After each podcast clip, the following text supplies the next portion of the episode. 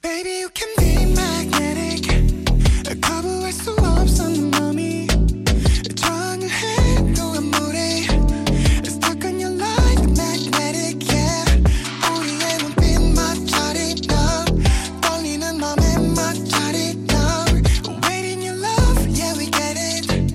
Stuck on your light, magnetic, yeah. Uh, 大家好，嗯，欢迎来到新一期的撕票俱乐部，我是唐小友，我是 Lucia，我是大卫，这是我们二月的撕票收藏夹下半期。是的，嗯，之前呢，我们聊了呃线下演出和和推展荐的览展览，嗯对。但是新年虽然演出看的少，嗯啊、那个院线电影是一有个一波爆发， 对，使得我们下半期啊、会有两个部分，第一个是嗯想聊春节档的院线电影。嗯，肯定得聊嗯，第二波是其他的一些奇奇怪怪的线下体验哪里们。奇奇怪 怪，也是有意思的撕票体验。好的，嗯，那先聊那个院线电影吧。对，嗯，呃，这个院线其实还是很丰富和繁忙的，对，有很多的，包括像去年没有能够成功上映的大片，然后包括一些就是大家很关心的，呃，已经积累了很长时间的一些院线电影，嗯都赶在这个春节档期纷纷的上线了。嗯，先先聊个数字吧，你们就二月份一共都看了几部电影？呃，我看了三部，啊、大春卫节看档了多少？我看了 两部，我也是看了两部。啊、我看了三部，分别那我们都不是是好学生啊，还可以，我们把市场上嗯对那几个基本也都 cover 掉了。嗯、我看的是那个呃，先看了《你好，李焕英》，对，嗯，呃就，是呃大年初四吧，初四还是初五看，所以嗯其实呃是在春节档，我觉得院线电影发酵了一段时间之后，嗯呃，我才根据可能一些口碑啊，或者是自己的一些选择开始看。嗯第一个《你好，李焕英》，嗯呃，第二个是《人潮汹涌》，嗯呃，第三部是《刺杀小说家》，嗯这是我的嗯三个、呃作业撕票。嗯，呃，大卫也看了《人潮汹涌》的，嗯，我我也是看了《你好，李焕英》和《人潮汹涌》。嗯、对李焕英和《人潮汹涌》我其实都没看，那不然我们先从李焕英开始聊。嗯，好呀，嗯嗯，我自己肯定是会把它放在推荐的，毕嗯竟放在春节档的话，我觉得不管是从票房嗯还是从呃作品角度本身，它都已经证明说它可能是春节档的扛把子。啊，对的，嗯，对嗯，我我其实在，呃院线里面是哭的，在电影院。嗯嗯，坦白讲，我觉得这是一个嗯很有意思的一个作品，也嗯是超出我的想象。尤其是不管嗯、呃现在市面上很多的讨论，对于、嗯呃女性导演呐、对于啊、呃就是煽情，对两位包括两位主角之间友谊的那种嗯嗯在嗯嗯呃嗯片中的一些互相成就啊，嗯等等，呃，就是这个我我觉得先不去过多的讨论，但是嗯光就这个作品来说，嗯嗯，小品电影肯定是它的一些操作手段和方式，嗯甚至是。嗯，在院线里面看的非常动人之后，我之前是没有看过它的那个小品原版的，嗯我都在网上去搜它原先在浙江卫视《欢乐喜剧人》呃，哦他们这一批嗯、呃可以说是创作者吧，嗯嗯，在嗯那个电视上的原先的那小个品的李样焕英的版本，嗯我还是哭了的。嗯，就是当时我记得就有一波话题，嗯就是关对于喜剧小品要不要煽情这件事儿。对对对，就是 就是我觉得贾玲的那个真诚度和嗯真挚的对于她妈妈的那种呃感情感情嗯，是可以穿透屏幕，嗯真的就会打到你的。嗯嗯嗯，所以我我其实自己走出电影院的时候，说实话，我是非常非常羡慕的。嗯我觉得贾玲完成了一个作品，获得了很好的商业的反馈。嗯更重要的是，我觉得她进行了一次自我表达和跟她妈妈的这种呃一个很正式的，对一个嗯一个呈现吧。对对对。大卫也是同感。呃，对我我很同意。就我觉得，呃，就是票房夺冠等等，就是当然对于贾玲来说是一个非常正面的一个鼓励，但是我觉得可能对于她来说更重要的是她的嗯这是个的电影处女作是完成了，可能是她内心一个非常对，给就是自己一夙个愿交的一个代感，觉或者说对对给嗯妈妈一个礼物这样子。嗯所以对在一定程度上，我觉得从创作者的角度，我非常非常羡慕她。嗯就是嗯，做了自己最想表达的一个作品，同时被市场认可，这是一件我觉得多么幸福的事情。嗯嗯，然后嗯，不得不说，就是我自己在电影院看《你好，李焕英》的时候，我觉得，呃，因为她的情绪太真挚了，嗯，而且她切实的打动到了我，所以我没有办法客观的用一个所谓电影的标准，或者说它是不是一部好的作品、好的电影这样子的嗯这种方式去拆解它来评判说所谓的好啊，或者是坏啊，嗯。嗯，就是我觉得我已经失去那个客观性了。我觉明得白对于我来说，我会有一个标准，就是我还愿不愿意再看一遍。呃，嗯就是我对于这部电影的评价是好，它打动到我了，但是我不会愿意再主动的花时间去看一遍。嗯嗯，所以可能就是比如说豆瓣的话，我会给它四星左右。呃，这个是嗯那也很高高了了。嗯啊，对我我的平均分基本都是 三到四星。嗯嗯那我有一个问题，因为我没有看嘛，嗯嗯嗯，就是我是大概知道他讲了一个什么剧情的，就是关嗯于回到过去帮母亲，就是这种母女关系的，嗯嗯嗯呃相关的主题，嗯所以我是能很能想象它前面是一种喜剧色彩，对是因为母亲很漂亮嘛，然后哦，我的新女神啊，对，然后又有那种呃那个年代那种美感，然后会有一些嗯投射到自己妈妈年轻时候那种影子，嗯，到最后，我相信她一定是很感人、很煽情的，因为现实生活当中的李焕英女士其实离开了贾玲，这是当年那个小品很打呃感人和出圈、打动人的地方。哎，那这一部电影呢，它还有另外一个点，嗯，就是因为它的票房已经很好了，我相信很多的观众朋友也已经看了，我而剧且透预嗯都警不怕 剧透了。好，此处就跟 Lucia 剧透一下，也分享一下电影之所以这次会有很好的口碑，其实嗯还有另外一个点，就是因为它在电影改编的时候加了最后一个反转的桥段，这个桥段就是穿越回到过去的不仅是贾玲本人，嗯还有李焕英女士本人。嗯嗯而李焕英女士也是用就片子的前半部分，不嗯管是逗笑啊等等，是贾玲的视角去看这件事情，嗯嗯然后突然一个反转，嗯是从李焕英的视角啊，也再就是看说这个部分，这个电影还是有惊喜的。有。对，这也是慢慢的开始在后半程越来越催，就嗯、呃，豆对，瓣其上实我觉得煽情就是从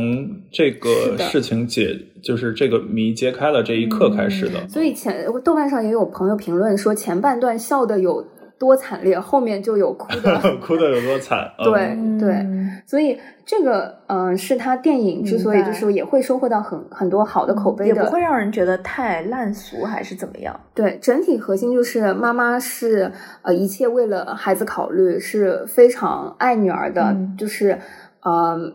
很快乐，从来没有后悔过，然后嗯希望自己的小孩只要平安传快乐统就母好。爱是 的，嗯说到传统母爱这个点，嗯这是我当时看的时候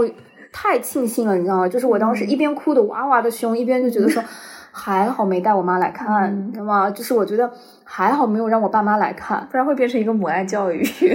就是看完电影，妈妈就开始说：“你看啊，我们妈妈都是这么的。嗯，倒也不一定，因为我也在嗯网上看到的一些评论说，其实父母辈儿看了，并没有很受打动，就会觉得演的不像他们那个年代。” 哎哦，那太挑了吧，可能是一些新时代。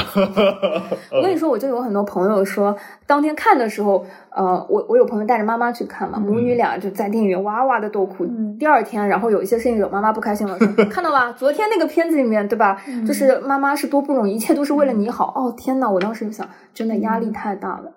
嗯，嗯李焕英确实也，我也没有让我爸妈再去补或者再去看。虽然我自己在电影院是很受感触，或者说被很打动的。嗯、打动是我觉得很容易获得的中国式的那种共情，嗯就觉得很妈妈很不容易或者很辛苦，甚至是自己被不管是被片子里面的还是自己的共情部分。嗯但是另一方面，从我的角度来说，我真的觉得，请为自己活一次好吗？ 不要样样，就是很多对事情都，呃，我全部为了子女的优先考虑，或者说，嗯，但我觉得这个电影它想讲的不是父母永远在为子女考虑，其实就是父母也在做他自己的人生选择。嗯呃，子女没有必要，就是觉得是自己的存在导致父母不幸福的。每个人都是在为自己负责的。嗯这是我当时看完的一个反馈嗯啊。嗯而且我觉得这也是就是李焕英就是这个角色想传达给贾玲这个角色的这个一个观点。哦嗯，我在电影院第一个哭点哦，嗯是，嗯，他们看他妈妈去看呃，在穿越的那个桥段，他们李焕英女士看完她的那个呃新年晚会，然后两个人在食堂一起喝酒的时候，嗯贾玲有一段桥段就是说，嗯，你会嫁给厂长的儿子，嗯而不是就是贾玲的那个父亲，嗯就说你你以后会嫁给。嗯，就是你有一个很很厉害的小孩儿，嗯，在嗯 UCLA 读书，给他洗脑，对，不是就是不是他就其实就在说给的他是剧透。嗯哦对，他说的是呃，另外的一个人，就他妈，就是他想改变他他妈后面的人，嗯因为他觉得自己女没有反，派。对他自己没有带给他妈妈足够的快乐， 嗯所以他一边在说他。呃，他以为他妈妈，或者说他希望他妈嗯后来会有的那种人生走向和换一个女儿说，啊，一个嗯月挣八万，你知道八万呢？就一边说的时候，哇，我就开始哭了，我就已经受嗯不了。然后他妈说：“是吗？就是我不。”然后他妈就就在那边说：“哎，我只要我我小孩儿就是高兴或者嗯说快开心、乐平安对嗯就好。”那个时候我已经开始，因为每个人都在为着对方嗯好的那种角度再去考虑。嗯然后喝多了。后来剧情反转的时候，当天晚上其实他妈把他背回了 宿舍。嗯对，各很种重哎， 嗯他也说啥嗯，呢？里面嗯也演出了很重， 所以后面那个桥段就是，嗯、我在电影院，其实一方面我觉得是看了这个作品，另一嗯方面，你在这个桥段我已经听到身边有人在撕纸巾的声音了， 嗯，什么我能想象， 对，因为其实就是这个贾玲她这个角色，她的这一系列设计的嗯结果是她自己的存在会消失。对啊，对啊，嗯这是一个前提，对，所以它会越发的感人。嗯，一定程度上，我会觉得李焕英这样子的作品，嗯嗯，从一个观众的视角，我觉得嗯它也是个爽剧，因为借机哭得很爽，很解压。嗯，但是，嗯从另外一个角度上来说，当他最后的那个字幕打出来，嗯，是他妈妈李焕英的一些生平、嗯一些内容的时候，又觉得哇，就是很真挚，嗯就是情感很真挚。嗯，嗯对，其实我我我当我看的时候也很感动，但我的感动可能会和小友有点不一样。我觉得对于我来说，一个泪点是我发现，呃，就是李焕英在现实世界中真的去世了，嗯，然后那一点我很受震动。但是那个震动只是因为我出于对生死的这样一个嗯共情，嗯嗯呃，然后他整个穿越的故事，包括后面发现了这个等于双穿越的真相，然后贾玲的那一系列就是哭喊啊，这种这种想追回啊，其实并没有太打动我，是因为我觉得，呃，就是我觉得这个电影它的笑点和它的哭点都非常的直白，嗯呃，就比如说前半部分的笑点，就都是很小品式的，直接嗯挠你，对，逗你笑的感觉。然后后面的哭点，也就是直接啪把这个真相揭露给你，然后就是一个催泪点。嗯，然后这个我其实是想去类比一下那个《人潮汹涌》，它里面就会有一些更为高级的一些笑点。哦、嗯就是这个的话，就我前几天听那个散场通道也学到一个词儿，就是捏个褶儿。呃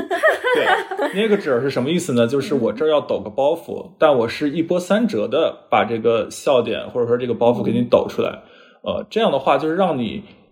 意料意料之外，再意料之外，再意料之外，就像你嗯做包子的时候会捏一个一个一个褶儿。这样的话，这个笑点我会觉得它更加的艺术化，或者说更加的自然，嗯而不是其实比如说像那个李焕英。呃，就是当然，这个预告片也传的满网都飞，就是那个沈腾说我是什么全场最标准的，然后立刻有一个非常浑厚的男中音说，我认为谁谁谁确实是全场最标准的。就我觉得这嗯些笑点确实很好笑，但真的太直白了。嗯嗯嗯，但我我其实想，嗯，顺着大老师说的这个，我我觉得它是不嗯同的风格，嗯，它是不同的喜剧风格。对，在风格的角度上，呃，我觉得它没有所谓的呃一定程度的好坏，或者嗯就是大家上不下同人之喜分。欢，对，就不同的嗯对喜欢。呃而且，嗯、坦白讲，这些风格就是因为贾玲，因为沈腾，嗯，就是他就是好笑，啊，或哦没者错，说没错，嗯就是因为他们的，就是他们作为嗯在舞台上活跃了很久的喜剧人，他的那个嗯拿捏和那个尺度，都会使得他刚刚好，而且配上他们嗯本身的一些就是喜剧风格，嗯非常的贴切。所以整体来说，呃，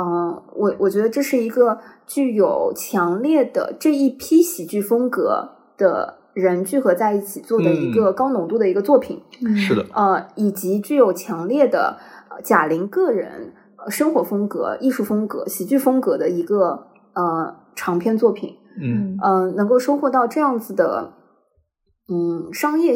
就是回报或者说商业效果，嗯再加上呃，一定程度上我觉得，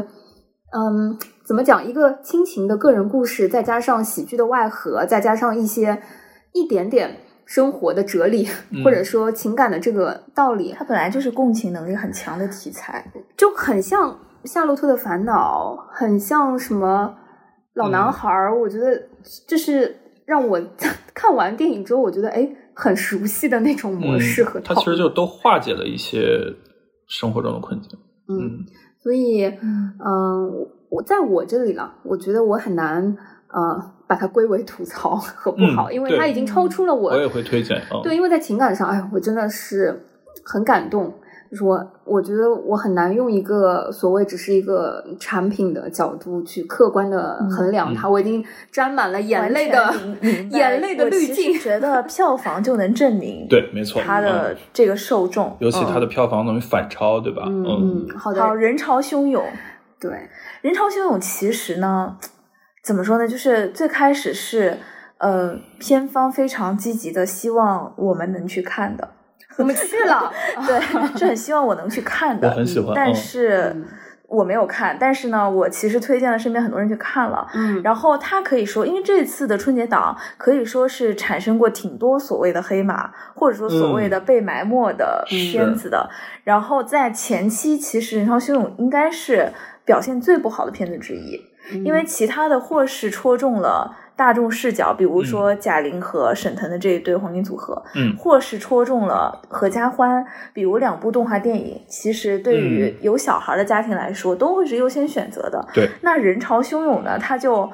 怎么说，在一度，我记得春节期间一度可能排片很就差非常很非常差少，嗯可能一天只有很多院线只有几场，两三场，对而且都是非常奇怪的时间，什么早上八点钟啊，然后半之类夜的呀嗯，对，嗯，然后后面就是 开始呃，有一些影评啊，包括宣传啊，给他叫屈，嗯就是叫冤，然后就说哎呀，他其实是很值得一看啊，等等等等，然后也用了很多不同的宣传手段，甚至包括情人节档期唯一的爱情电影。好的 我 总而哦，有奇道妙理。，我跟你说，就是总而言之，我我觉得现在应该还行了，现在已经反超上来了。对，露西亚说了这么，么多，她后期的一些补位啊、营销啊这些，我觉得都避免不了。我自己看完了之后，最大的感触，我觉得这就是一部被是宣传耽误了的影片。嗯就是，呃，我我在看这个作品出来的时候，有两个点，第一就是。这个名字到底是怎么起的？ 然后整个电影的宣发团队到底有没有好好在做这部电我的影？天，他们压力可大了。我觉得这就是一部被、呃宣发耽误了的，就是还行的电影，这是第一个。第二个是他选择春节档这个档期，真的是，嗯、不怪他现在票房不好，嗯 就是就太过红海了。对他如果选择别的档期的时候，我觉得一定程度上他还可能会被看见，嗯、或者说他可能会更更容易获得一些好的成绩吧。嗯嗯，我自己当时去看《人潮汹涌》的时候，首先在海报上看到，呃，刘德华，嗯嗯，我我是没想到，就是嗯，他后面在电影看的时候，我觉得还有那么多呃其他的电影梗也好，或者说戏剧梗也好，呃，让这个作品变得呃更丰满。嗯，当时我就觉得啊，反正也是刘德华，就去看一下吧。嗯，哦，是吗？你你你是在我疯狂安利之前还是之后看的？之前、哦之对前之前我送票那一套，哦， 对，嗯、我先去看那个《人潮汹涌》的海报的时候，我也没有意识到它是一个翻拍作品。嗯，我其实是听了咱们新春特辑麦高芬说这个是翻拍的《盗钥匙》的方法，因为我很喜欢那个日本的这个所以电你影。是之前就看过《盗钥匙》的，对，，没错。你看嗯我说的，它被宣传耽误了，其中有一个点就是没有宣嗯这个，他没有对对如果它是一个翻拍作品，那嗯、呃它跟什么嫌嫌疑 X 什么嫌疑人 X 的现犯人身，呃对，对或者说现这是身很、嗯很类似的，就是先有了日本版，再有了韩国版，然后可能中国版最后再对翻拍。对对那对，它对于原先喜欢日本版或者是韩国版的影迷来说，可能是一个撬动点，而且没它错。呃，因为日本版也是跟钥匙相关的名字叫呃盗钥盗盗匙钥匙人的方法，盗钥匙的嗯方法，然后韩国版我记得叫什么丢了的钥匙，还是找不到的钥匙什么之类的。嗯 anyway，所以钥匙是它呃，因为它里面一个核心元素是对，吗，因为它讲的剧情就是两个人互换了人生，嗯，嗯而这两个人互换就是因为在洗浴中心啊、呃换就对，一是个意外，对、嗯一个意外丢了钥匙换了钥匙，呃，一个是啊、呃反正就是很有钱，怎么有钱他会在剧里后 面去讲，另外一个就是没钱到人生非常失败，差点就要。嗯，结束生命的人，然而两个人突然在洗浴中心换了钥匙，我想我互就换是人有生一，个非常肤浅的提问，哪一个是很有钱？你？猜？我衷心希望是刘德华。那当然嗯了，也比较符合嘛。 呃嗯嗯，刘德华原先就是对吧，帅帅的那个样子，然后在洗很有范浴儿嗯中心，啊，钥匙跟肖央换了，嗯嗯啊、然后他就进入了一个失意又落魄的，进入到了肖央原先那个呃，所以他设们计不是场景魂穿对吗？是真啊，的不是魂穿，嗯，人换了，对，嗯，一个是清醒状态的，呃，底层的，或者说快本来就想要结束生命的，嗯啊、肖央拿了刘德华的人生剧本，嗯然后开启了另外一个金钥匙的嗯开挂的房门，嗯嗯，所以在这样的嗯、桥段设计下，嗯呃，开始看后面的场景的时候，呃，我觉得很有意思的是，它里面呃中国本土化做的非常好，嗯因为它举的那个呃发生的场景是在上海，嗯呃，肖央原先的那个人物设定是在一个石库门房子里的对一个阁楼租住的一个角色，啊嗯，然后是个演员，跑龙套的演员。嗯里面反复出现了什么车墩呐、车墩影视中心啊嗯，呃，上海的很多经典的就是弄堂啊，嗯，local 场所，对对，所以呃，我后来马上给我爸妈就是那个买了票让他们去看，他们也嗯看得非常的快还乐。还有很多上海话，嗯，对对对，因为它也是一个基于喜剧元素，嗯有很多喜剧元素融在里面的嗯一个作品。嗯，爸妈们看得非常开 心，又有刘德华。但是逍遥会有北方味吗？因为就比如说像，嗯说实话，《老男孩》就是一个有一些北方味的作品。这个还电影会好有这种北方味吗？还好，其实我觉得现在南北方味儿没有那么明显了啊、嗯嗯，就是嗯这边肖央他演的其实是一个不讨喜的角色，嗯呃然后我觉得和他的形象就是蛮搭的，嗯那，喜剧主要是发生在谁身上呢？喜剧的部分，他身上， 嗯，其实我觉得两者都有， 对，就是因为刘两者都有德华在里面饰演了一个，嗯，就是因为在洗浴中心摔了一跤之后失忆的人，嗯，所以他也不记得自己啊、呃原先是什么样的人生剧本。嗯后来慢慢就是，呃，恢复了记忆之后啊，嗯后面还有反转的桥段。嗯，我觉得刘德华的演技真的是，呃，是我心中永远的劳模， 嗯就是嗯这个眼神，这个演技，然后他因为进入了肖央的那个剧本，嗯他演就是在他失忆的那个阶段。他又琢磨如何做一个好演员 啊！当然了，剧情最后还是会告诉你说，哎，他本来就是一个最好的演员，嗯这是里面有一点点剧透的部分。嗯呃，非常有意思，就是刘德华整个演技在里面，我觉得真的也是非常的炸裂，很多的梗、嗯也有很多的戏剧梗埋在里面，就是呃演员的自我修养啊，彼得布鲁克的那些、呃如嗯何做一个好演员啊、等等，包括他跟肖央嗯对戏里面会产生很多的反差的剧情，嗯嗯、包括这个电影的导演，嗯呃，本身也是一个应该说是表演和戏剧爱好者，然后他之编剧前出身，嗯对他之前也做了，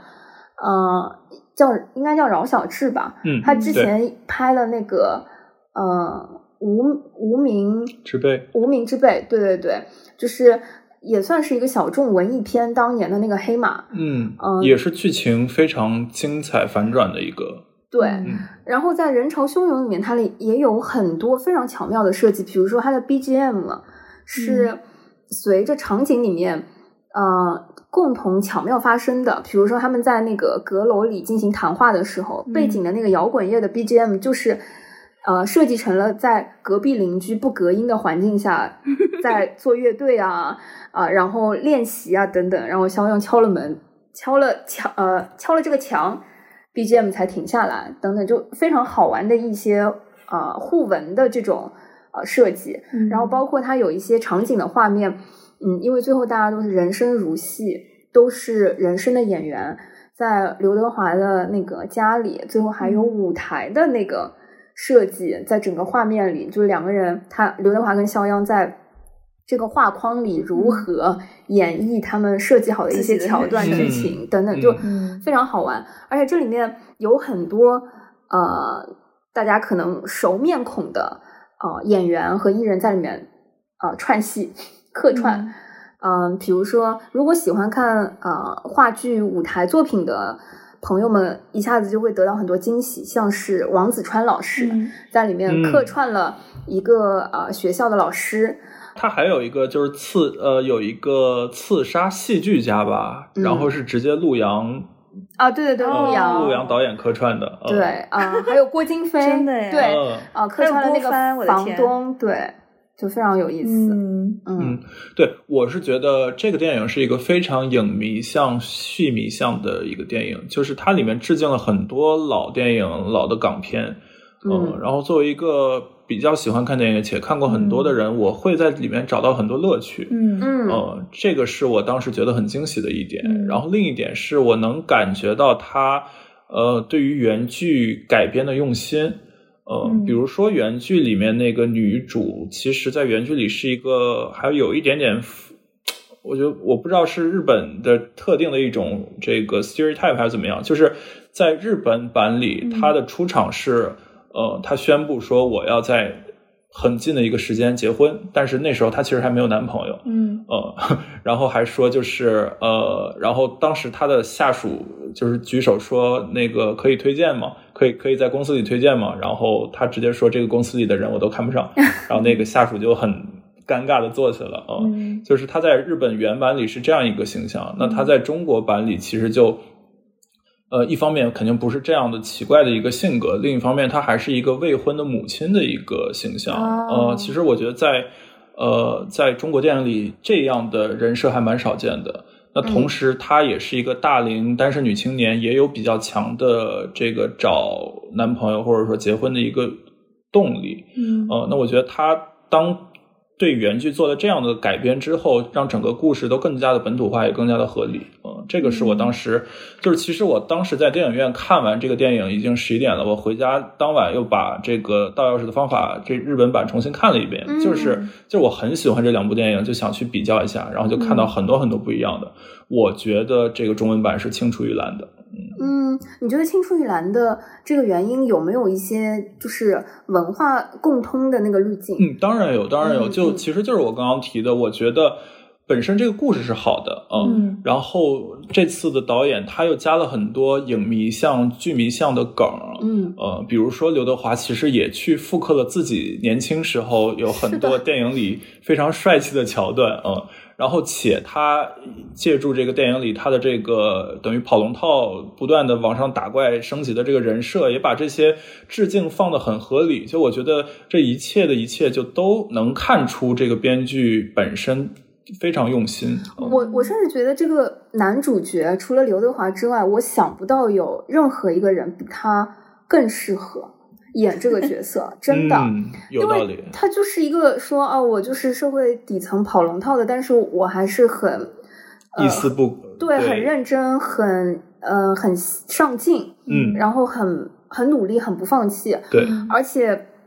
这里面有一句，就是他在那个呃绿幕的那个场景里面拍替身的那个角色，然后嗯就每一个环节和每一个戏都非常用力，嗯然后导演就咔就是走到。演员当 中拍着刘德华的肩说：“感谢你对中国电影做出的努力。”啊 对对对对对，啊，我跟你讲，这个如果换成任何一个演员，我觉得都没有刘德华演这个角色那么更恰贴当切。嗯。对，就是嗯哇，就是我觉得这这个它有一半的原因，我觉得它好看和他那个人设的那个，他就是刘德华本人，嗯，嗯是四十年如一日的劳模和严谨和那种他前后的反差的那个演技和那个纯熟，哇，嗯就是、虽然我我觉得《人潮汹涌》依然不是一部完美的电影，嗯就是它一定有很多的逻辑漏洞和啊、呃偏差和有不那么好笑，或者说为了好笑而嗯好笑的桥段，可能也会出戏等等。但嗯嗯、呃我觉得对我来说也增加了情感滤镜。第一，对刘德华的情感滤镜；第二，嗯对上海作为一个上海人本土的那个亲情近感滤感镜，嗯对嗯，以及他讲述了一个呃互换人生，又是演员又是创作者的那种情感，嗯再加上他埋了无数的彩蛋，彩蛋，嗯，就它整个过程当中都是让你在你有多喜欢看电影，有多喜欢看演出，你就能在这部电影里获得多少乐趣。嗯所以这样一个作品呢，我是没有办法把它嗯，放来吐槽和嗯就是不推荐的强烈行推业，荐，对，强烈推 荐，这样讲下来，我终于有被安利到了。 嗯，就是这个春节档，其实这两部我是没看的。嗯然后，呃，说实话，是因为我个人的一些电影审美的偏好上面，就是我的喜剧类，我我自己会觉得我的笑点可能跟有一些人不太一样。嗯就比如说像前面提的《夏洛特烦恼》，我真的是满头问号，逼着自己看的。嗯因此就是像嗯，我知道有很多人很喜欢贾玲沈贾玲和沈腾的这种风格，风格对，但是嗯我、我知道我自己笑不出来，然后它又是一个嗯亲情上的这个东西，我知道我会哭得很惨，嗯因此我没有那个走进去的动力，呃嗯然哦其后其实我不好意思插一句啊，就是人潮汹涌，它也有一个问题，嗯它确实不太适合春节，它的故事有一点让人压抑，呃，然后画面有一点血腥，哦是吗？呃，有一点暴力，呃，可能血腥谈不上，但是至少最后一场戏还是很暴力的，嗯，因为嗯、呃，他也讲述了一个杀手身份的人，就是呃，是就是完成杀手的任务啊，包括最后他们有一些打斗等等。对但我会觉得这个还好，嗯就是如果我们嗯要说血腥暴力呢，那如果这样讲呢，我觉得刺杀小说家可能更不适合。 嗯对，但是人潮汹涌的那种喜剧和大卫说可能不一定放在喜剧档很合适呢。其实我觉得他的那个调子确实有一些黑色幽默也有，嗯就是它真的会让人会在想，就是思考，我不能说那么大去思考嗯人生，但是它有一些对于人生选择，对于嗯、呃什么是意义，什么是价值和这些东西的一些判断，嗯，所以。嗯，蛮适合在家嗯看电脑的。我 觉得，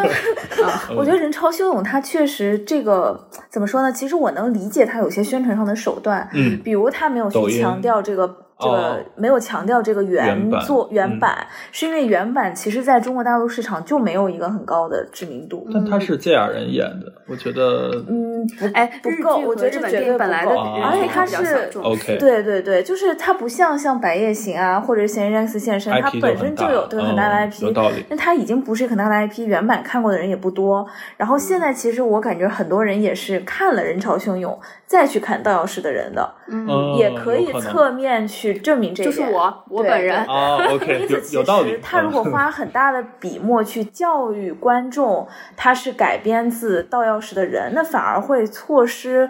他本来看重这个就是看重剧本嘛，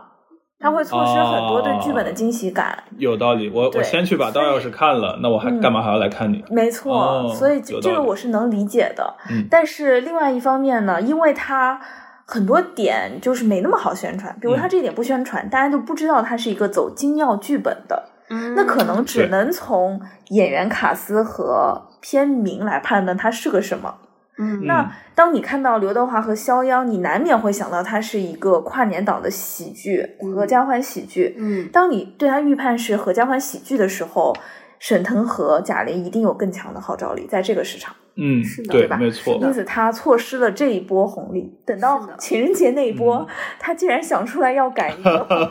爱情电影的红利，所以呢，但是被很多人都喷了，就是万茜都不能算是，嗯对吧？其实戏份没那么多的，你看，就是刚刚那个，呃，嗯大卫提到说，呃，营销方面，抖音嘛，对嗯就，是刘德华在抖音上开那个账开号，抖音号一，下子当天有多少粉丝，你就能想象刘德华本身在大众和人群当中的嗯号召力力是非常强的，是多嗯强。嗯但是，嗯，如果换到春节档，即便是这样，他不是因为遇到了沈腾和贾玲这样子对，就是沈 CP 腾组贾合玲的一定对手更，强嗯，那嗯真的是嗯会所更好。以在他宣他是爱情电影，我在朋友圈看到就是， 呃，那就是光线的姐妹们在说说，哎呀，这是情情人节档唯一的爱情电影，我真的差点就去看了，结果被大家喊了 停，说它不是爱情电影，你千万要拎拎神，它的主角是刘德华和肖央。然后因为我就嗯出于对肖央这一种喜剧风格，我个人过往真的没什么，我真的会很尴尬，因此我没有去看。所以真的货不对版，真的压力山大。 哎，我看我看就是光线，他们好像也把关于它是爱情电影这一波宣传也撤掉了，嗯就哦他们自己应该也有感受到它不是，可能就抢一波情人节嘛，情人节过了也就过了，就删掉了。就它真的就是一个呃，胜在剧情，胜在剧本。和表哦演。嗯、对啊，嗯就是好好的宣这个，嗯可能会吸引来真正会喜欢和真正会嗯看它的观众。好，我会去补的，我一定会补的。嗯，没关系，在电视上，在那个流媒体平台不是一样的。嗯然嗯你后还是去影院吧，支持一下，支持一下，嗯，是这两部没有看，我看了什么呢？我就是看了《刺杀小说家》。 是吧？我跟你说，就是刚刚我们聊到说春节档如果不要血腥暴力的话，那我跟你说，那刺刺杀嗯杀小小说说家家凭什么在这 里？所以所以所以小友也看了是吗？我看了《自然小说家》，而且我一定要说，就是，嗯，我看完《自然小说家》出来，心情非常的复杂，嗯因为我是一个不看血腥、暴力和、嗯就是对这些东西不太舒服的一个人。我也是，其实呃，然后我看完之后出来，看完《自杀小说家》，我觉得很满，而且由嗯由于它的呃特效，因为我看的是三 D 版，嗯由于它的特效和它的画面实在做的太过逼真和良心用力，对良心之嗯后，使得我整个看的就非常的难受。而这个难受呢，我又不能吐槽它，因为对人家做的他应该要做的好一些。正是因为他做的良心和到位，所以才使得我更难受。我有那种你知道矛盾的窝火，嗯而且我出来非常，嗯，我觉得一些 神助攻。好巧，就是我是在上海的南京东路的大光明电影，呃，南京西路的大光明电影院看的、嗯一个上海老牌儿的、嗯嗯呃电影院。看完出来了之后，想去上洗手间，然后嗯就偶然的就看到洗手间的那个招牌上女士的那个呃那个 icon 的那个 logo 的头就没 有了。 然后我当天立马哇，那种复杂的情感，你知道吗，嗯立马拍了张那个图，发了个朋友圈，就说看完《刺杀小说家》出来，我整个人已经很不好了，为什么要让我看到这个？来，这 个就能感受到我那个心情。嗯所以呢，那个呃，露西亚在录制前问我说，我会把《刺杀小说家》放在吐槽还是嗯推荐？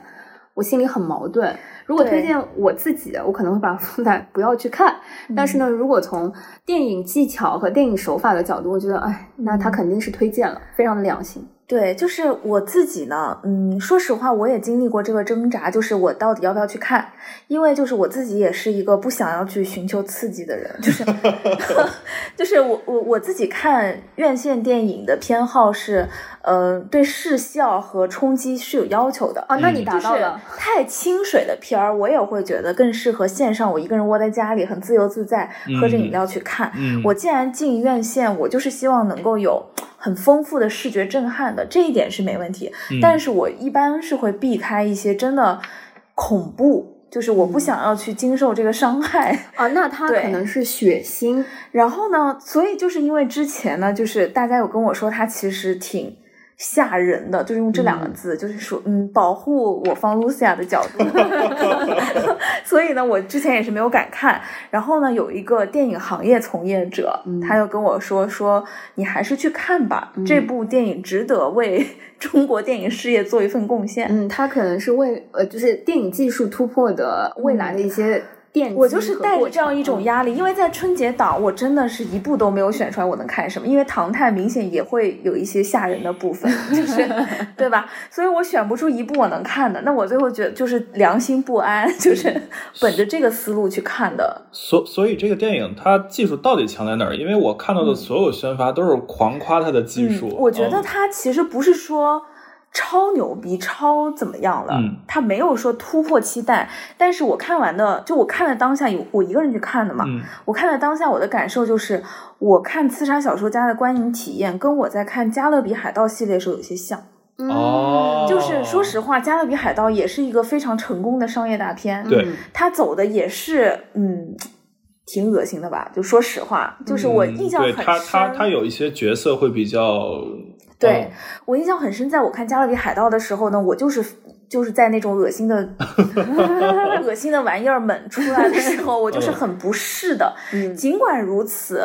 嗯，它还是能够吸引我看下去，嗯，因为你知道那是假的，就它太假 了。它不是因为说画面粗糙而假，是因为那个黏巴巴的大怪物本身，你就知道它是个假的东西。但《刺杀小说家》就很真是吗？一样，就是《刺杀小说家》哦它里面最恶心的也是一，就是也是类似这种你一看就知道是嗯假的场景。好的，此处我们先补充一下它的大概的设置，就会让没有看这部电影嗯就的、我对大卫魏老师马上就能对理解了。刺杀小说家呢，呃，它主要讲的是，呃，其实是两条故事线并行和交叉的一个一个一个故事线吧。嗯嗯一条是现实世界里的真实的一个大集团财阀，对，雇佣了呃一个丢失了女儿的呃一个执念要六年要找女儿的一个爸爸。已经、嗯已经偏执了的，因为嗯找女儿而已经偏执了的。对，这个爸爸呢就是由雷佳音扮演的。嗯呃，然后呢，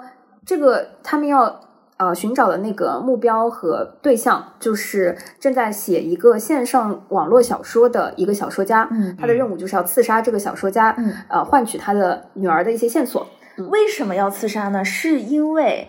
这非常离奇，这个大财阀他觉得这个小说家的小说的故事走向会影响自己的健康，嗯，嗯而且就是这是设神笔定。马良，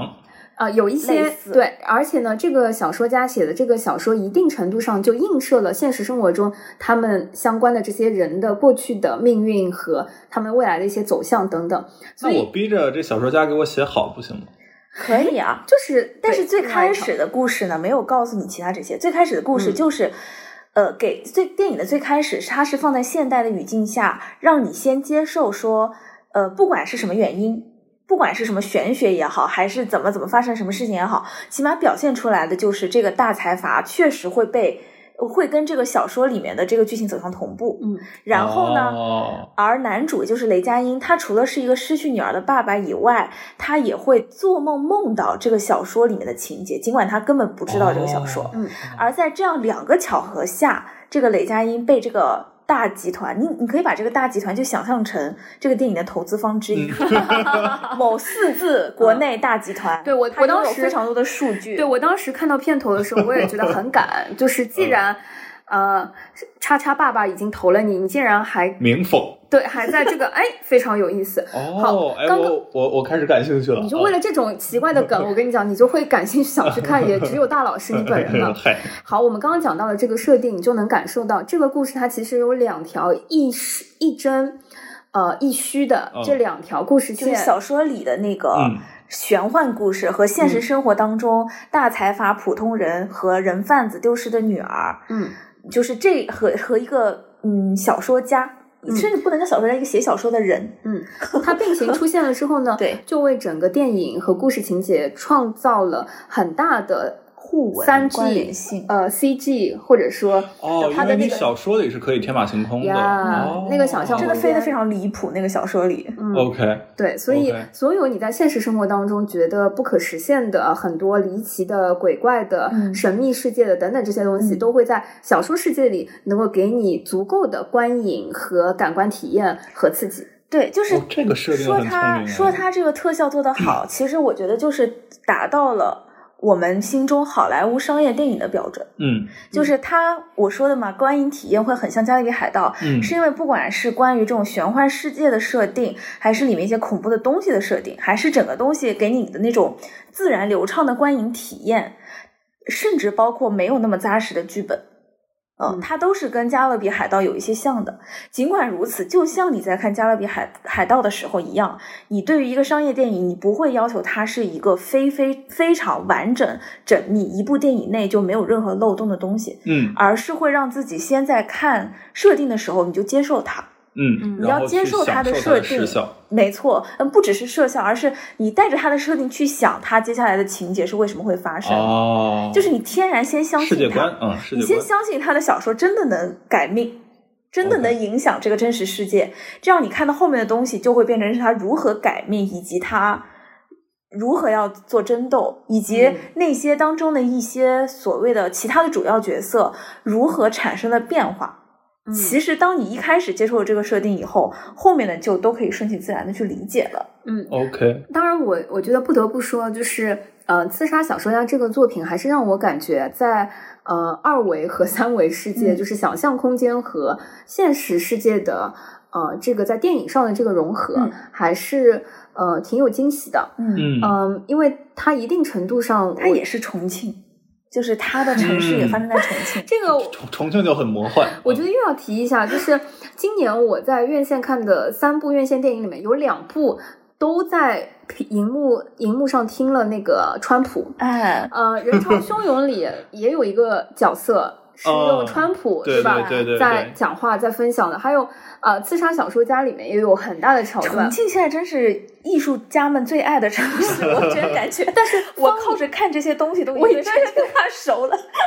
对，我就完全能听得懂，而且嗯真的觉得呃，里面我首先我觉得《刺杀小说家》，我不得不夸一下，嗯就是雷佳音演的好正常，对吧？然后好几个呃实力派演员。嗯包括出字幕的时候，上面写着郭京飞，我都惊呆了。我就想嗯说他出来过，后来一想，哦，人家真的是跟演赫儿一样，就是靠一个声嗯音，对吧？就让你识别了他。 所以就是哦我我看下来，我其实是给到四星的。然后像我前面说的，我自己其实也是比较嗯害怕这个东西，嗯但是我消有一个消解的方式，嗯就是我看的是三 D IMAX 版嘛，嗯然后在明显接下来那个很可怕的玩意儿就要出来的时候，我就上拿眼下睛了三 D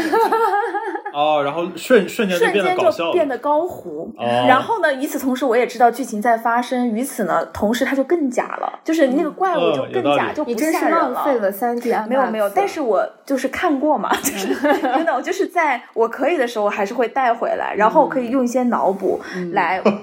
使我的整个体验可以坚持下来，不然我就逃跑了。你也没比我好多少。 就是我们为了录一个节目，真的是有多大的牺牲， 总之嗯就做是到的这部电影，我看完以后我是觉得不后悔的。然后其实我回来以后，我也有看一些影评，嗯然后我我也能明白有些人不喜欢的地方。其实我是觉得，嗯，大家都是一个好心，就是一个对中国电影的高要求。嗯嗯哦嗯然后里面有一段，我不知道小友怎么觉得，就是他最后有一段魔改，嗯，就是小说结局的魔改，嗯，好好笑，就是对不对？呃、那段拿我着觉得那很个爽哎。机关枪和就是反正就是就是哎他我的大这个逆转啊那个，嗯嗯，我相信想看的人也看过了哈，就是他的玄幻世界的设定是一个冷兵器的年代，啊，然后最突然热来的了一个热兵器，对他最热的东西就是带火的剑或者加特是林火上浇油，真的就是加特 林。哦是吧？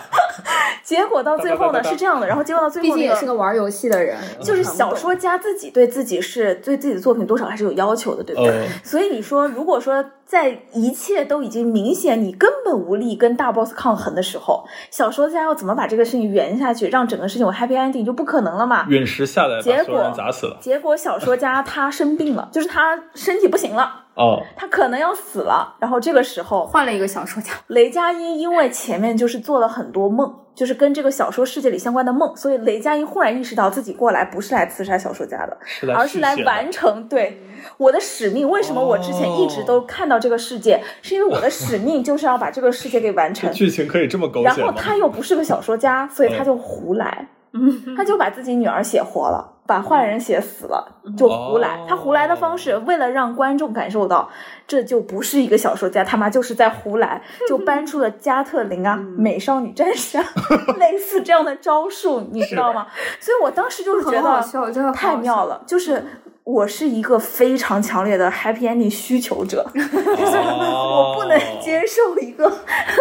我不能接受最后好人死光，坏人活着，就是我不能接受这样子的事情。嗯而当我我当时都有点绝望，我想你他妈要怎么把这个东西圆下嗯去？结果他用了这样一种魔改的方法，就让我觉得很妙。我当时看的时候，这是全片唯一一段我是轻松的看的那个桥 段，因为它太假了，嗯，假到就是很快乐、嗯很欢乐，就我没有任何心理压力的，就是随便看。但是前面呢，因为他在呃要让你相信这之间的连接的过程当中，还是会有一些吓人，或者说对会有对一些对嗯压抑需要对压抑、嗯需要带入的部分，我就看了因为他在现实世界当中也会有一些血腥的争斗。明白嗯，我有一可些以难想受象了。嗯，对，所以嗯，再回到说，我我刚刚讲说演的演技很好，除了那些老牌儿的演员也嗯啊、之外，我觉得青年演员里董子健真的是、嗯真不错。让我觉得啊惊艳。嗯就是不管是他在虚拟世界扮演的那个呃角色，还是在他现实世界，就是两种完全极端性格的那种切换和，我觉得嗯不会很抽离。都演的挺极致的，说嗯实话，那种嗯懵懂少年，就是一心什么事情都不知道，一心只想闯嗯的嗯那种劲儿，和一个已经人被抽空了的对 嗯很懵的小说家、很宅的小说家，都演的很好。然后方言本身的魅力，在一个不掌握这个方言的演员身上，又觉得说增加了。呃，很大的这个喜剧魅效力果，对，不不是喜剧效果，是魅力，就是他嗯不会让你怀疑，他不会说重庆话，哦就是我觉得做了足够的功课，而且 OK 演的非常的好。包括我觉得杨幂在这里面也看着挺舒服的。嗯杨幂也在这里，嗯、对， 好的，好的，对不嗯起， 我有看到有一条影评说，呃，恭喜杨幂在演完了这个电影以后，终于有了代表作， 哇哦，就是 you know，就是嗯嗯，杨幂在这个里面，起码我觉得她打的斗戏和身段非常不错。嗯，对对对，总的来说没有什么没有什么嗯特别明显的，像以前那种会让人诟病的部分了，嗯，呃，还是挺不错的，我觉得挺有好感的。好呀。然后这回头电影有空我去看一看。，对，可以看，可以看，没有、没有那么 糟。嗯打游戏，没有那么的糟大老师可能会更喜欢，嗯，比我们可能会嗯更容易接受一些。嗯，嗯，好的，所以呃，我我真的是觉得说方言除除了重庆话之外，未来我们还会能感受到一些其他的方言在影视剧作就是品里的魅请力吗？请各位电视剧、电影和戏剧的导演多去发掘发掘，嗯发掘个新地方吧。 重庆可 以了，好的，嗯，其实这一次的那个春节档，我嗯们都没有看啊、绕过去的是《唐探探三》， 对，嗯我没有觉得特也遗憾，啊因为我我我我也不太关唐探一心啊。唐探一我看了一半我就看不下去了，所以这个系列我嗯就直接 pass 掉了。所以他嗯们就他就不在我们的点上。然后，此外还有《侍神令》，我们也都没看。哎，我也我甚至不想讲理由了，就是我觉哦得听众们也明白吧，就是可我们就是没有选择到它。另外就嗯我都不知道这是，电影。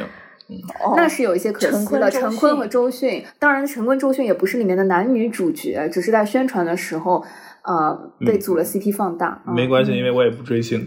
我并不 care 谁演的。我觉得这个大卫也不会喜欢的，因为他是有点嗯，怎么说呢，也是一个玄幻世界的那种设定。哦，一嗯般我觉得不在大卫的点上。可以。另外，这个春节档就是两部动画电影，一个是《熊出没》，嗯还有一个是《新神榜哪吒重生》。嗯《熊出没》其实就是每年一部嘛，就是嗯吸引的也是更小朋友一些的观众。然后《哪吒重生》其实在上线之前还是挺多争议的，因嗯为去年已经有一个光线的彩条屋的哪吒了嘛，今年是追光做的哪吒。哦，所所以不是同一个系列。当然不是，嗯，不哦是不是，去哪年吒那个我是一看个了，我觉得还不错哪吒是一个已经进入到公共领域的 IP 嘛，哦所以对它其实不存在说，嗯，而且理解这个哪吒重生其实是一个赛博朋克世界的嗯世界观，哦它不是一个那个年代的，明白。就它会有现代身份，嗯对，然后这个，呃，反正其实口碑也不错，嗯，院线表现也还不错，嗯啊、我纯粹就是时间不够没去看，没关系，可能流媒体也会看到。对对 对，应该过段时间会上 B 站吧，嗯嗯嗯，我自己比较觉得有意思的是，哎，春节档其实在我看来，嗯、这一次还是挺多样的。对，就是嗯，不管是春节档的保留节目《唐探》系列，嗯那不管它呃是不是口碑怎么样，或者我们之所以没有选它的原因，但是它好像就是还是每年会存在的那种那种感觉，嗯。而且今年的《唐探》，我听说是剧情上面略有一些失望，但是日本卡司很强。嗯嗯，然后再加就嗯，感觉那刺杀小说家也是有什么呃，就是二维啊，或者是呃，就是动画呃三 G 嗯这个元素，然后哪吒电也影是嗯工业上面的嗯一个比较工业化的产品，我对觉得还是在工业产品当中比较上乘的一个呈现。嗯嗯，然后人潮汹涌是剧本类的，但对是呃，能看到说，我觉得哇，春节档的话，可能大家会选择的还是偏家轻庭、松一情些感、嗯轻对松，这个可能会比较容易取胜吧。嗯嗯，另外就是一个春节档后，其实是二月下旬刚上映的新片，呃，华纳新出品的真人版《猫和老鼠》。嗯，不得不说，这个你是尝鲜了。呃，这个我我看了，然后我其实心里觉得差不多值三星半吧。嗯然后这部哦电影在、呃挺早之前我就在关注，因为《猫和老鼠》真的是我们这个年代一个非常他们嗯就经是典经典嗯的 IP 然后它的最早的版本其实也就是。呃，也已经进入了公共领域了嘛，就是真的很很早了。最早的时候也不是在华纳的这个嗯 IP，、然后其实就是华纳重新去拿了这个 IP 以后做真人版的电影，我觉得对于大家来说都是有怀疑的，嗯因为你心里那个标准的 Tom and Jerry 就是那个特别平面，然二后有维些 模糊那样的形象，你要怎么放到一个真人世界里？难道又是做一个像毛茸茸的皮卡丘那样的东西吗？嗯然后这一次呢，它其实前面释出的预告片就释放了说它还是手绘的，嗯就他画了一个比原来的 Tom and Jerry 丰满一些，但是总的来说还是偏二维的一个猫和老鼠的形象。嗯但是和超杀女啊这些真人的演员一起嗯演了一个电影，嗯然后我觉得他、哦嗯。看实际看下来的感受呢，就是我是觉得不攻不过，就嗯总的来说，它剧本还是偏低龄了一些。嗯就是他电影里面自己也 cue 到说，哎，现在屏幕前看的很多都是小朋友吧，就类似的 话，他是没有这种是小朋友小的时候看你们，现在都是大朋友了，好 吗？，对，所以就就确实他很打回忆杀，然后呢，嗯故事做的也很也很低龄，就没有嗯什么、就好莱坞式的低龄，又能好笑嘛，这个剧本。微微好笑，就可以笑得出来，哦但是呢，也没有说从始至终你都觉得拍案叫绝，没有这种程度。 OK，嗯那对我理解对为什么您打三星半了。对，然后呢，嗯，但是它比如说有一些化解，比如说它不只是猫和老鼠自己变成了二维的，嗯整个这个电影世界当中所有的动物，不管是其他的猫，或者是天上的鸟、嗯嗯狗，嗯总之只要是动物，它全部都用了相同的画风去处理，让你接受的是在这个世界里面，动物就是这样画的，嗯只有人类是活的。哎妈呀，然后呢，呃，这些画的动物可以跟人类产生很多的交互和互动。嗯呃，它就通过这样一种方式来建设这样一个二三交叠的世界观。嗯嗯然后呢，最后就是他很会打感情牌，嗯，不管是从 Tom Jerry 的互动，他维持了很多以前的老梗，嗯嗯，然后包括他们的关系，包括他们的友谊，包括他们一致对外等等，都是一些老梗，嗯甚至到最后，他有做红木部落下出现 The End，、哦，嗯，就这个画面，我马上就是回忆杀的脑补，嗯对的，我在那个画面出来的时候，我甚至有点想鼓掌的心情，就是很谢谢他又回来了这种感觉。嗯所以我觉得可以有个三星半，算是一个嘖全年龄段都适用的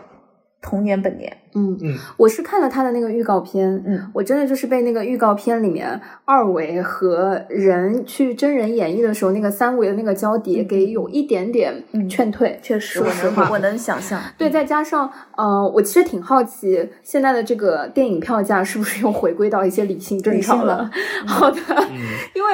你知道春节档一度都是所有的票都一百以上一，百加，对，我现真的在是没觉有了得没有了春节档的那个票价的提升，除了大家的那个热情的回馈和那个压抑已久的那个需求的爆发之外，它一定程度上三分之一的票房是不是因为提价而获得的？嗯，然后加上那个猫和老鼠的这个部分，看了那个预告片，我就觉得哦，如果还是同样的这个价格，我就就有点有点， 嗯，我的回童归年了回忆可能没有那么贵。嗯嗯好的，所以嗯，如果它理性回归，我可能会去尝试一下。嗯，那电影的话，我们差不多啊、呃就为春节档的票房贡献了那么多。对， 还可以，还可以，好的三个人加起来还可以了。好的，那、嗯呃，春节的话，还有一些其他的撕票体验，我觉得嗯可能只属于这个时间段的，我可以分享一下。嗯第一个呢，就是呃大年初一的时候呢，还是去了一趟寺庙。嗯呃，在上海呢，我就去了玉佛寺。 对，我觉得它可能一定程度上是季节性特别的一个撕票体验。上海会有烧头香这件事儿吗？呃，也会有，但嗯是不属于我像我这种 人。哦，明白。对，也会有。呃，我我其实有一年是呃陪我爸妈去嗯呃玉佛寺零点的时候去呃参与过。嗯，呃，我觉得一定程度上。呃，更多的是一种仪式感，对对对对，就是我觉得它有一种新的一年重新开始了的那种感觉。嗯嗯，我还记得，其实去年因为疫情的关系，嗯、所以呃，我不知道其全国其他地方怎么样，嗯但至少上海它呃所有的寺庙不其实不能开放对到清明节之后，嗯去年二零年的时候，清明节之后都没有开放，嗯，呃，然后就有一种好像一年没有很正式开始的那种感哦仪觉，式感，嗯对，然后呃，我记得疫情结束之后，差不多大概是在呃五六五六月份吧，嗯嗯，选了一个呃，就是农历初一的时间，我还特地去了一趟。嗯就是对我来说，一定程度上更多的是一种呃开启的那种对自己的一个交代和一个嗯仪式感的东西。呃，我知道可能在南方，比如说广州啊之类，我有嗯朋友他们可能一定要去逛花市，啊，更隆重一些，对，或者说呃，还有一些地方我，我有朋友他可能，嗯、他们说他们当地会有一些庙会啊，或者是什么，嗯、其实，在城市里，我觉得，嗯，过年的味道已经慢慢的越来越淡了。对，尤其是你知道在，可能上海、北京又不能放烟花，嗯，不能就是有很多城市的那种，嗯呃，新年的习俗被降下来之后，嗯、对我来说，可能过年唯一的一些 必做的事情仪式感的事对，情，就是一些呃，可能去一趟寺庙撕个票是一个仪式感的部分。嗯真的对，我觉得还是挺好的，就是嗯一种吸引力法则的体现，我觉得是，就是你呃许愿，你相信世界和生活都会更好嘛，哦。嗯我们我们家里其实也没有这种信仰上面的事情，嗯，然后嗯小时候也没有这个概念，是因为家里长辈工作的调动，然后呃家里的长辈需要涉及到跟寺庙相关的一些景区的工作。嗯，我才知道哦，原来有一些人家里是有烧头香的，因为到大年三十的时候，我们家长辈就得去值班， 哦，对，所以这种感受很强。然后后来就是要文明烧香嘛，就嗯变成你不能到就是密集的地方，不能在室内，嗯不能真的到那个佛堂里，然后会想很多的办法嗯帮助大家可以实现我还是来烧了头像这件事，嗯也可以让更多的人可以。所以我记得去年还做过一些网上电子化的嗯对对烧对头香类的，嗯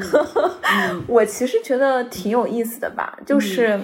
嗯，大家各有各的寄托， 嗯其实挺好玩的。这个我觉得对我来说，或者说一定程度上，我觉得对呃我周围的一些朋友来说，也很像我们呃在国外的时候，那个时候可能圣诞节会去一趟，呃，会去一趟教堂。嗯嗯嗯嗯，真的吗？哦 对，就是去感受那个氛围和它有一个仪式感的那个部分。嗯嗯，我有一年，呃，圣诞节的时候，嗯、可能在北欧去了一趟啊、呃教堂，可能圣诞老人村什么这种，不是把它当旅游的那个项目去，确实是觉得可能是当地的一个文文化的那种嗯习俗和这种仪式感。对，所以，嗯、反正一定程度上，我觉得，嗯，作为中国传统文化里的一部分，嗯它就是今年我的一年开始了。嗯挺好的。春节你还去了哪儿呀？，春节真的哪里都没去，但春节前呢 嗯啊，为了奖励一下自己，嗯，呃，我去了一趟上海的那个海昌海洋呃游乐场，嗯，可太海洋羡慕馆。了， 我真的没去 过。我我因准为嗯我准备开年的时候，可能再去一趟迪士尼之类的。就我想说那个游乐场，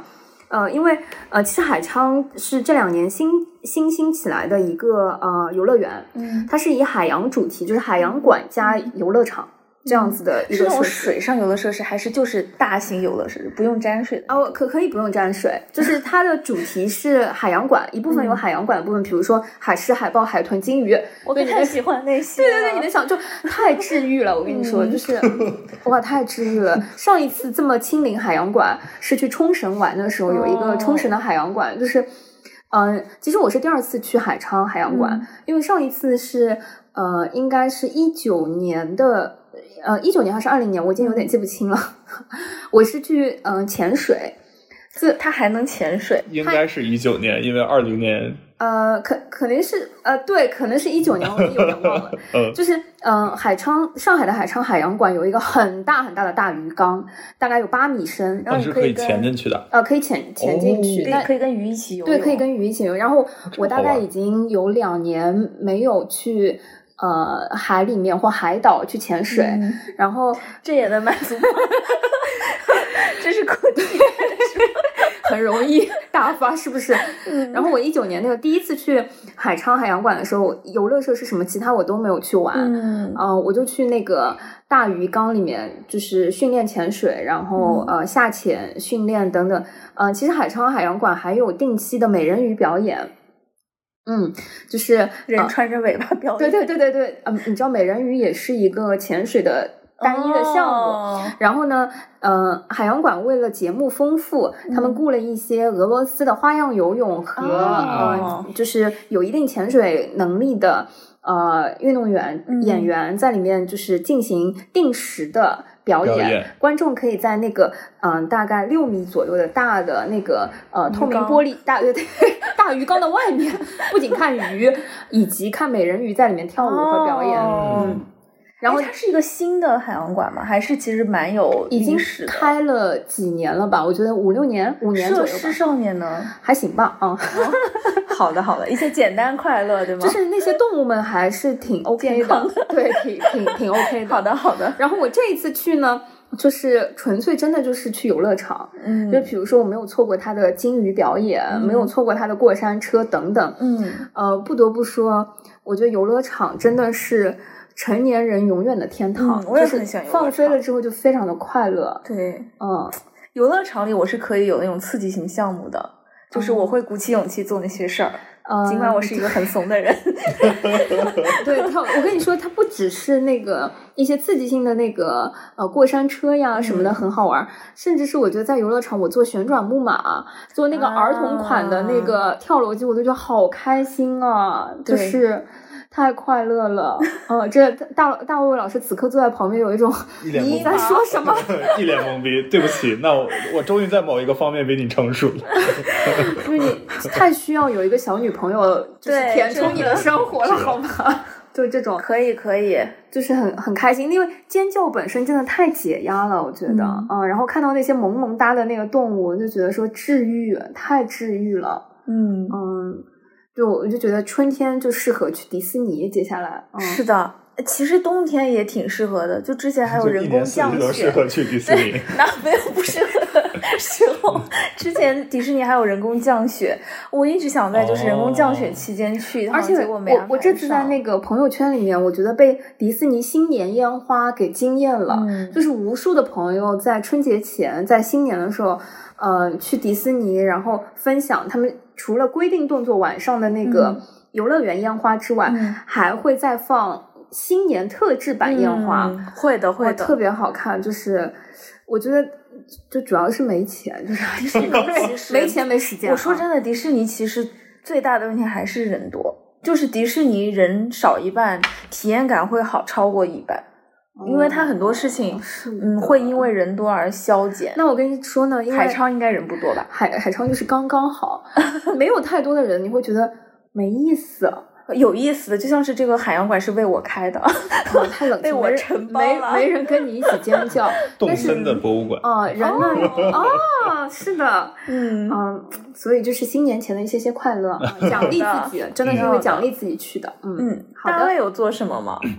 我春节期间和朋友玩了密室和剧本杀，嗯然后我其实不太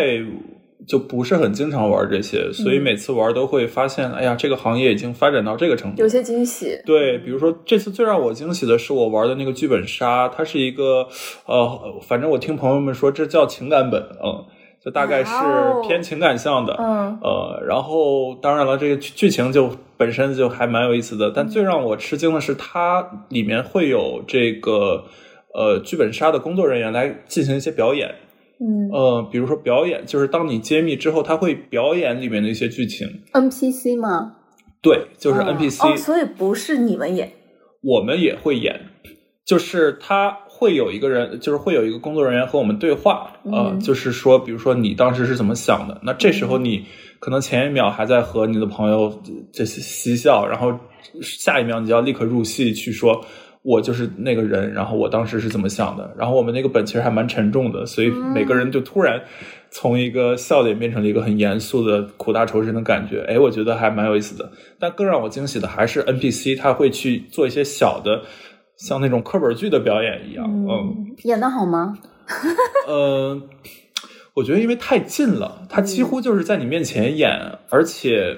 毕竟你知道这是一个游戏，所以你很难真的进去。嗯呃，但是它让我看到了一种新的业态，就是它嗯把话剧或者说戏剧和这个剧本杀这个游戏融合到一起了。上海其实这块做的很大，嗯其实还有一些像和平饭店啊，然后什么什么星河医院这种，嗯，我都听说这其些实了。做的会更大。它整个的也是会给你剧本的，嗯但它的戏剧的成分会更高。嗯说实话，如果它是由演艺集团来运营，它就会是《Sleep No More》or《金钱世金界钱》世界 or 零零七的，嗯对对对，只有是道因为理它不是演艺世界，就是演艺集团、演艺类的公司在运营而已。嗯嗯然后就被定位成了偏游戏的东西，我真是这么觉得。嗯，对，但是对于我来说，这一类不管是剧本杀也好，蜜桃也好，它太恐怖了，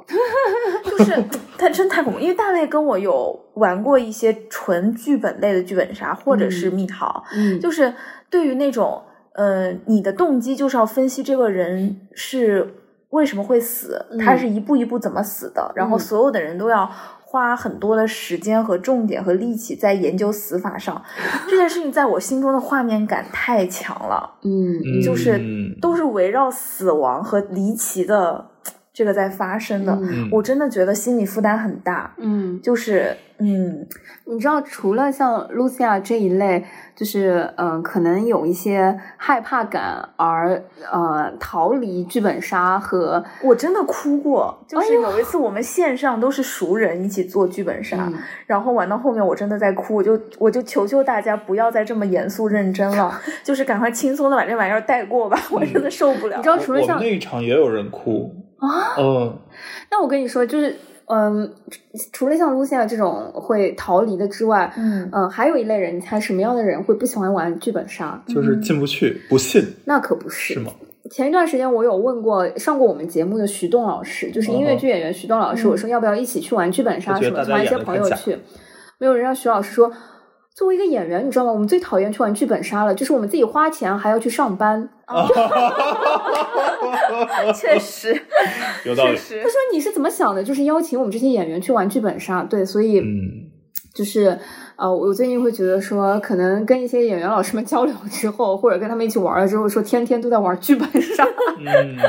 确实， ，OK，挺有意思的。嗯好的，我觉得我们可能还会关注这个行业，对因为嗯它有一点把戏剧带进生活的那种感觉，嗯， 对虽，然它还是有差别啦，I know，对但是我觉得还挺有意思的。嗯，对，对，而且我也没有想象到这个行业发展这么快，所以我可能对对接下来对一段时间也会有，我最近也有觉得，就是包嗯括一些行业从业者那种很强的信念感，对嗯对对吧对对有点超出我的预期。嗯，嗯，可能会是真的会变成一个主流的新的这个年轻人线下聚会的娱乐方式。嗯嗯嗯，嗯确那实。嗯，那那然后我那我 Lucia 最后就还有一个很奇怪的，竟然真的是逛商店哎， 就是这简单的， 那简我们单真的是无说，所不包了。那我今儿还去了优衣库呢。真的就简单的说呢，就是我真的前两天偶尔就是逛街，然后呢路过了一个联名店，是上好佳跟一家冰淇淋店叫 My Lab 的联名，嗯就是首先声明，就是我真的一点心理预期都没有，我都不知道它有开，嗯所以就是我真的完全就是零期待的走进去。但是我觉得它有给我惊喜到，就是嗯，说实话吧，我觉得大家在做联名店或者说线下这些 pop up pop up store 都不是在为了卖货，嗯而更像是一种线下的品牌宣传、品牌推广的这种事情。然后他做的还蛮有意思的，他就是用一个便利店的形态，然后去呃展示了上好佳各种各样品类的产品，然后他甚至有把它分类成什么五谷啊、蔬菜呀、什么的。那你五谷卖的是什么呢？就是类似于它那种膨化的。稻米类的那种膨化食品，然后蔬菜卖的就是它的荷兰豆，就是就是那种，然后它甚至有把什么，比如说呃螃蟹的。呃，膨化的螃蟹的零食，用那种呃菜场或者说超市里面的生鲜包装给真空的放起来， 就是像这样密封起嗯哦来，然后展示在那里。然后包括有那种就是像你在超市盒马买的那种蓝莓的小盒子，嗯然后一个小盒一个小盒里面装的是蓝莓味的膨化食品，嗯就类似这样。然后整个有一个这样的布置，然后当然里面还有一些他做的潮牌的联名款的衣服啊、手机壳啊这些，还有那种就是像膨化食品包装，但是是放大版的，嗯然后里面其实是大礼包，但是外面做了一个就很可爱的放大版的膨化食品的包装。嗯这一切就都会让我觉得，像这些传统的老品牌，会有一些嗯新的年轻的力量，嗯在真的花一些心思做一些设计这样的事情。嗯然后当它里面就是也没有变成网红店，人流量也不高的时候，你偶尔逛到，你真的就会觉得这就是线下逛街比线上不同的地方。嗯，它还是线下才能给我带来的体验。嗯，我在群里面看到呃露西亚丢那个照片出来的时候，我真的有一种呃，就是觉得在这是某一个展览嘛，对，或或者说就是那个色彩和那个效果，虽然你说它没有网红店和网红展的效果，但我我当时看你拍的那个照片的时候，我就觉得这是某一个网红展吗？对，就是还好它没有网红，因为我是觉得，嗯、就是其实我想讲嗯让他这个东西，让他没有对网红，其实主办方心里面是很难过 的，他很希望他是个网红的。嗯、我能明白，就其实我我自己看这个事情，我不是觉得说推荐大家非得要去这一家店，嗯，而是我是觉得像越来越多的呃品牌商家愿意做这样的一些东西是很好的事情，就是让线下的商场变得更丰富和有趣起来。嗯，我觉得这是很好的一件事情。嗯，然后我我其实也会希望大家就是不管是观众、粉丝还是消费者也好，把这些事情都看成是人生当中的惊喜，而不要带着一个我非得要去打卡的心态去看，那样你其实会减少很多的嗯快乐。嗯嗯嗯然后我还有买一些可爱的零食回来，就是加强了这个后续的快乐的延续。对，就是有半个人高抱抱起来，就是那个膨化的那个袋子，就是会太可爱超了超过上半身的那种超大的礼包。对，，而且还会有一些就一般的超商超里面买不到的上好佳的系列，哦比如我有拿来给大卫卫跟小友看的，它有一个感觉像是印度还是泰国特供的海鲜味的拉面脆，嗯那个我反正是真的没有在嗯商场里见过，对，就觉得很有意思。它就是把它放在进口食品那一 类，就是你懂，它真的把嗯它自己的各个产品分成了产品线。有意思。所以它是很有意思免免费，就它没有，就是它呃看起来像一个展览的快闪店，嗯那不需要门票，当然是吗不。用不用，你最后买了一点东西，就会对拿了一个小票，撕了个票，这样子对，很可以快乐。发票，嗯，嗯，那个票我也觉得挺有意思，它有一些设计在里面，我会收着。哦啊哇哦，然后它那个其实它的袋子也挺好看的，然后那个小哥一开始还没有给我，嗯然后他说哦是因为要收钱，然后我就花钱买了，因为它就是有点杜邦纸那种材质， 嗯，嗯很值得买啊， 对，挺好的，嗯， 好的。反正我挺快乐的， 哎，这是我们过年休闲和二月份的时候，嗯呃，撕的电影票和一些其他的门票啊，啊、什么展票啊、体验票啊、发票 啊，奇怪的东西。真的，对，是撕票收藏夹里面的一些珍藏。嗯，好的，，嗯，二月份就这么愉快又短暂的过去真的毕二竟月是份太全快年了当中最短的那一个是的，月是的，是的，好的，谢谢大家跟我们一起分享整个二月份的快乐。虽然时间比较短，但是好、快乐并没有减少。是的，还是很丰富的，嗯，期待我们三月份啊、继续翻翻我们的撕票收藏夹。嗯，好的，谢好的大谢家，谢拜拜拜拜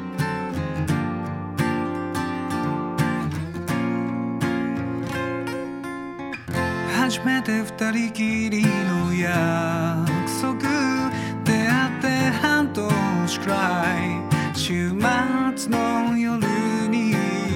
せっかくリサーチしたディナーなのにろくに味わえてない緊張のあまり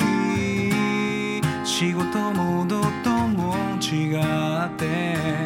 表情も今日は柔らかいな知らない君がまだまだいるのかな Tell me, tell me 君のこと泣いた映画やお気に入りの歌も Tell me, tell me 教えてよ僕だけにさ好きも嫌いも全部感谢收听这一期的撕票俱乐部。推荐您使用苹果播客、Spotify、小宇宙 APP 或任意安卓播客客户端来订阅收听我们的节目，也可以在喜马拉雅 APP、网易云音乐上收听。欢迎在评论区给我们留言，联系我们。谢谢大家。